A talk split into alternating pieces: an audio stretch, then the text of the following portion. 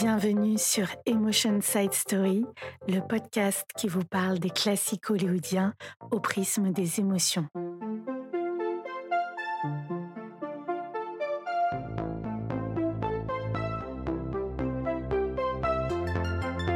Le film dont nous allons parler cette semaine est The Big Hit, dont le titre français est Règlement de compte.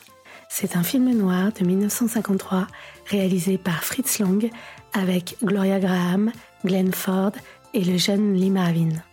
The Big Hit raconte l'histoire d'un policier intègre, Dave Banyan, qui sera victime du syndicat du crime qui règne dans la ville.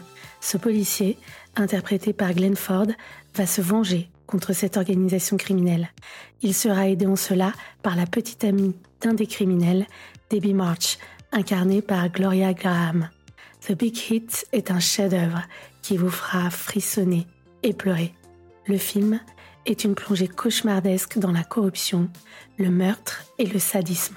Et pourtant, l'espérance sera là, dans l'épilogue du film. C'est un film où il est question de cafetière, de duel féminin et de manteau de vison.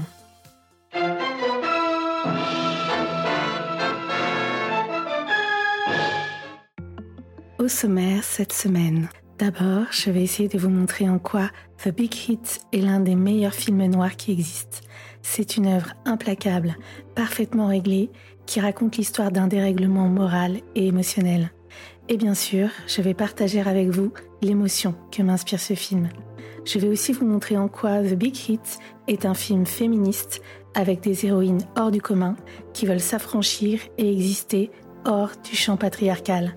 Et enfin, nous allons tenter d'expliquer pourquoi The Big Hit est si représentatif du génie de Fritz Lang et de son idée de la mise en scène.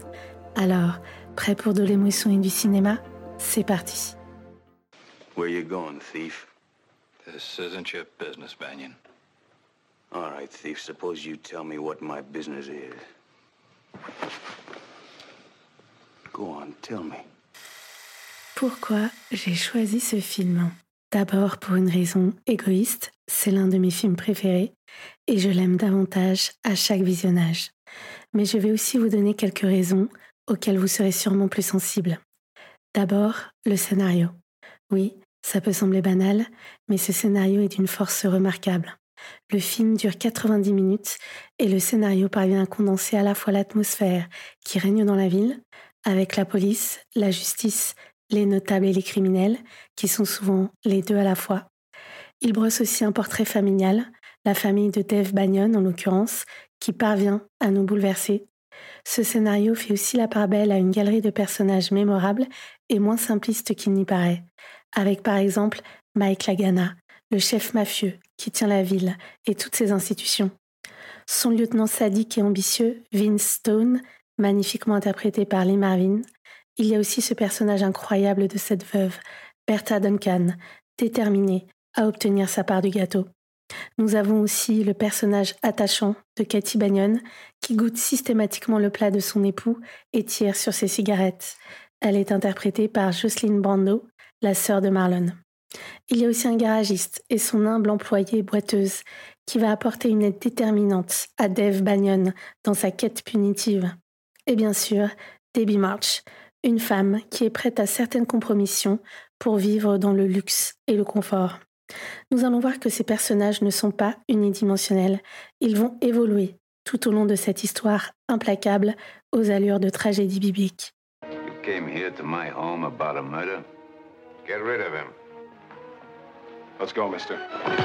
L'autre raison, c'est bien évidemment Fritz Lang et une certaine idée de la mise en scène. En tant que spectateur, on est ébloui par la composition, la fluidité et l'apparente simplicité des plans, et surtout par cette manière unique qu'il a de nous happer et de nous emmener exactement là où il le souhaite. Une mise en scène à l'image de l'histoire, c'est-à-dire un voyage à 100 à l'heure, implacable, dans les méandres de la noirceur humaine. Derrière chaque plan, chaque mouvement de caméra, il y a une idée que l'angle nous fait passer. Il nous donne à regarder une certaine vérité et à nous d'en tirer les conséquences. Quand Fritz Lang dirige un film, son obsession, c'est nous, le spectateur, et à travers ce qu'il nous donne à voir, il nous laisse construire ou pas notre jugement moral. C'est ce qu'exprime Jean Douché, cinéaste et grand historien du cinéma, quand il dit que, je cite, Fritz Lang nous apprend à regarder. Quelle émotion m'inspire ce film Pour moi, The Big Hit évoque bien évidemment la vengeance. Le Robert nous dit que la vengeance est, je cite, le dédommagement moral de l'offensé par punition de l'offenseur. Et quand on se penche sur l'étymologie du mot, vengeance vient du latin vindicare, c'est-à-dire réclamer justice. Mais la vengeance n'est pas la justice. Dans The Big Hit, après l'assassinat de son épouse, Dave Bannon, aveuglé par la douleur et la colère, va confondre ces deux principes, vengeance et justice. Pour lui, exercer sa vengeance et rendre justice, c'est la même chose. You're under suspension. You better check with Lagana first. He might not approve. I'll have your badge and gun. Now. It's yours. La vengeance naît du principe de réciprocité, mais une réciprocité hostile. Nous souhaitons faire ressentir à l'autre les tourments que nous éprouvons nous-mêmes. Force émotionnelle puissante, la vengeance prend racine et se cristallise après une douleur profonde, dont on ne voit pas comment on pourrait guérir autrement qu'en rendant l'appareil à celui ou celle qui nous l'a faite. Cette douleur qui nous bouleverse fait surgir une autre émotion puissante, la colère. Et cette colère peut nous galvaniser, nous donner une énergie insoupçonnée pour réparer l'affront. C'est le point de départ de la vengeance. Et c'est ce qu'on voit dans le film, cette course inexorable et forcenée vers le châtiment final. Ceux qui ont tué doivent payer, quel qu'en soit le prix pour Dave Bannon ou pour ceux qui l'entourent. On retrouve ici la loi du talion, œil pour œil, dent pour dent. La vengeance, l'un des meilleurs ingrédients pour une bonne histoire. En tant qu'émotion et thème universel, la vengeance a profondément irrigué les récits de l'humanité, que ce soit les mythes, les religions ou la littérature. Pour ma part, j'ai envie de vous parler des Érénies, ces divinités grecques de la vengeance qui poursuivent et tourmentent inlassablement les criminels, comme Oreste. Oreste, qui en voulant venger son père Agamemnon, est coupable d'avoir tué sa mère, Clytemnestre, la meurtrière de son père. Mais pourquoi Clytemnestre a-t-elle tué son mari? Par vengeance, car ce dernier a sacrifié leur fille Iphigénie pour plaire aux dieux. On croit que la vengeance sert à rétablir un certain équilibre du monde. Elle doit restaurer quelque chose. C'est pourquoi elle est souvent irrésistible. Elle peut même nous dévorer. Dave Banyon sait qu'il ne fera pas revenir sa femme, et pourtant, il a besoin de se plonger dans la vengeance, car à ses yeux, même s'il obtient une réparation imparfaite, ce sera quand même une réparation.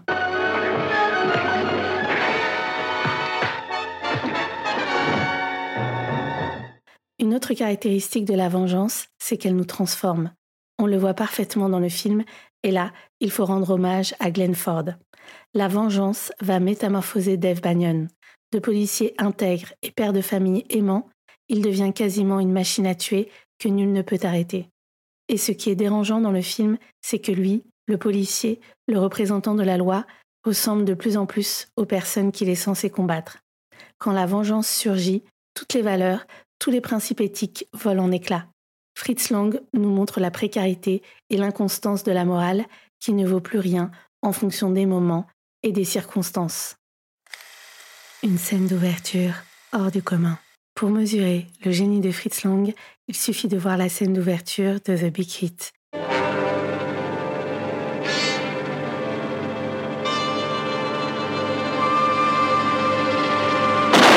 Non seulement elle annonce ce que sera le film, mais aussi ce que sera son rythme, un rythme effréné. Et la mise en scène d'une diabolique perfection, d'une mécanique implacable, nous agrippe dans une toile noire et complexe, une toile que le spectateur commence à voir par bribes, car que faut-il penser d'une épouse qui ne montre aucune émotion alors que son mari vient de se tirer une balle dans la tête et qu'il tient un pistolet encore fumant dans sa main? D'ailleurs, la profonde originalité de Fritz Lang se situe ici aussi. On nous présente deux protagonistes dans cette scène, la veuve et le pistolet. À aucun moment, on ne voit le visage de l'homme qui se suicide. Et le spectateur aguerri remarque quelques indices distillés, ou plutôt des objets symboliques qui vont prédire les thèmes du film. Par exemple, une horloge. Le temps et la fatalité jouent un rôle déterminant dans le film. une lettre qui sera l'assurance vie de la veuve Duncan, et un badge de police, la police, dont on verra par la suite les rouages et la corruption. Tout est dit grâce au langage cinématographique que Fritz Lang maîtrise à la perfection. Le jeu de massacre peut maintenant commencer. Le vrai héros du film. Le vrai héros du film est une femme, et elle s'appelle Debbie March. En effet, je vous ai parlé de Dave Banyon, le policier, qui va en quelque sorte se donner pour mission de nettoyer une ville corrompue. Mais le personnage le plus intéressant et le plus émouvant est pour moi Debbie March, interprétée par Gloria Graham. Elle est un exemple remarquable de l'évolution d'un personnage. Au départ, on la présente comme légère, fantasque, sotte et alcoolique sur les bords.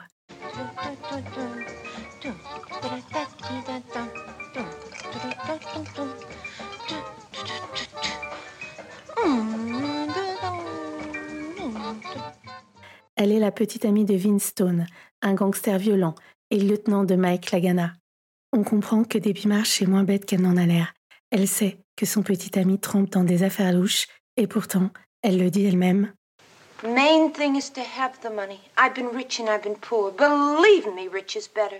L'essentiel est d'avoir de l'argent. J'ai été riche et j'ai été pauvre. Croyez-moi, riche, c'est mieux. Mais cette philosophie de vie va peu à peu se fissurer D'abord quand Debbie sera témoin du sadisme de Vince qui va brûler une jeune femme avec sa cigarette. Mais le paroxysme du sadisme aura lieu quand Vince va ébouillanter Debbie à la cafetière. Une scène mythique, ultra violente, non dans ce qu'elle montre, mais dans ce qu'elle ne montre pas. La violence s'exprime par le son, les cris de Debbie. Vince va défigurer Debbie, elle qui tient tellement à sa beauté. Et c'est ainsi qu'elle sera un peu comme ce méchant de Batman, double face, une figure double, intacte et ravagée. Et c'est vrai que Debbie Marsh est double. D'un côté, une femme pétillante, drôle, parfois superficielle, qui adore les beaux vêtements, mais une nouvelle Debbie va naître, plus sombre, plus lucide et peut-être plus altruiste. Comme Dave Banyan, elle va aussi plonger dans le bouillon de la vengeance. Vince Stone lui a pris ce qu'elle considère être son meilleur capital, sa beauté. Mais elle va plus loin. Elle ne se contente pas d'exercer une vengeance personnelle. Elle veut aider Dave Banyan, ce policier qui l'a méprisé. Et pour cela, elle va littéralement se sacrifier. Après Janus, elle devient presque une figure christique. On peut aussi considérer que son action finale est la vengeance de toutes ces femmes que Vince Stone a martyrisées et brutalisées. Elle est en quelque sorte le symbole de la revanche des femmes dans un monde dominé par la férocité des hommes de femme au sommet. Je ne vais pas passer par quatre chemins. Pour moi, The Big Hit est un film à forte tonalité féministe. Les deux personnages féminins principaux tentent de s'émanciper de la tutelle des hommes. Debbie March, bien sûr, mais aussi la veuve Duncan, qui souhaite contrer son destin d'épouse et pouvoir profiter des avantages de l'argent. On voit cette femme, admirablement interprétée par Janet Nolan, tenir à sa merci le personnage le plus puissant de la ville, Mike Lagana, et on voit qu'elle jouit de cette puissance. Ces femmes ne sont pas des seconds rôles ou des faire-valoir, elles sont les vraies héroïnes du film.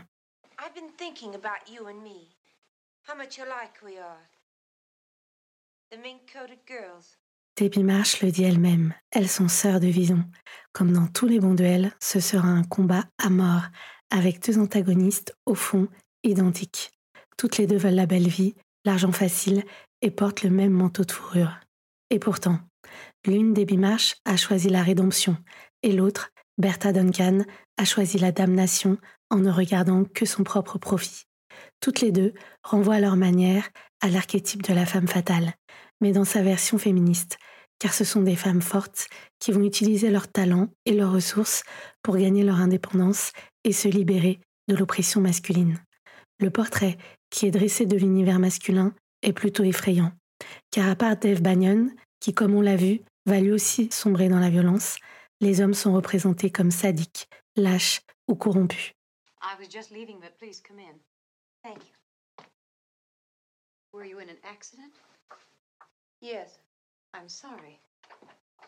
Un autre élément intéressant que j'ai appris grâce à Jean Doucher, le nom du personnage, Bertha Duncan, renvoie à Macbeth, la tragédie de Shakespeare. le roi Duncan, qui sera victime de Macbeth et de sa femme, Lady Macbeth. L'actrice a d'ailleurs joué Lady Macbeth dans le film d'Orson Welles cinq ans auparavant. Ce nom ne peut pas être un hasard, d'autant plus que son personnage, de Bertha Duncan, a pas mal de points communs avec Lady Macbeth. Comme Lady Macbeth, Bertha Duncan a de l'ambition et est impitoyable dans sa quête de pouvoir et de liberté. Ambiguïté et confusion morale. On voit le gentil, la victime, Glenn Ford, Dave Bannon, sur le point de tomber dans la spirale du meurtre et de se faire justice lui-même. Un des nombreux talents de Fritz Lang est de nous faire rentrer dans la peau de Dave Bannon, de s'identifier à lui, mais quand lui-même se métamorphose, comment nous, spectateurs, devons-nous réagir? Que devons-nous faire face à cela? C'est la question que nous pose Fritz Lang. Les gentils sont-ils vraiment gentils? Et les méchants vraiment méchants? Guess it scar isn't so bad. Not if it's only on one side.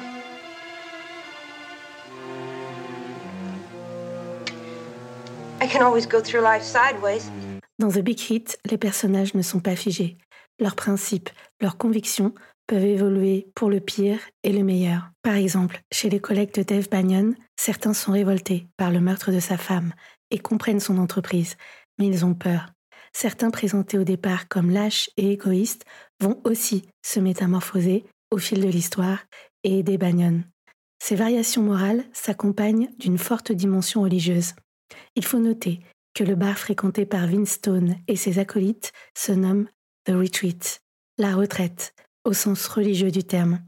La dimension religieuse apparaît aussi à travers la figure sacrificielle de Debbie March. Comme dans certains épisodes bibliques, on voit également une puissante dualité entre des bourreaux sans limite dans leur perversité, comme Vince Stone, et des innocents martyrisés qui sont, il faut le noter, toutes des femmes. D'abord, la maîtresse du lieutenant Duncan, Lucy Chapman, Katie Benyon, l'épouse assassinée, la jeune femme au bar qui joue au dé et qui sera brûlée à la cigarette, et enfin, Debbie March. Les travelling sont affaires de morale. Le thème The Big Hit renvoie au gros titre de la presse, précisément ce que Mike Lagana et tous les notables de la ville veulent éviter, et qui finira par survenir. La chute de Lagana fera effectivement les gros titres. Le film se veut un portrait réaliste du crime et de la corruption de l'époque. Et le scénario, écrit par Sidney Bohem, ancien journaliste, est explicitement inspiré d'une série d'articles. Mais cette volonté de réalisme n'empêche pas d'aller vers les codes de la tragédie, avec l'ubris des personnages, la question de fatalité et le ressort de la vengeance. Fritz Lang déclare à propos de ce film, je cite, la vengeance est un fruit amer et diabolique. Aussi bien dans la scène de mort affreuse de Kitty Benyon que dans la séquence de la cafetière, Fritz Lang fait le choix de ne pas montrer la violence, mais le résultat de celle-ci sur les personnages. C'est en regardant des films comme The Big Hit qu'on comprend mieux la fameuse phrase de Jean-Luc Godard Les travelling sont affaires de morale. Merci de m'avoir écouté. Si vous avez aimé, n'hésitez pas à vous abonner et à partager autour de vous. Si vous avez des idées de films que vous aimeriez que l'on aborde, dites-le moi en commentaire. En attendant, on se retrouve la semaine prochaine pour un nouvel épisode de Emotion Side Story. D'ici là, n'oubliez pas de plonger dans le bain des émotions et du cinéma.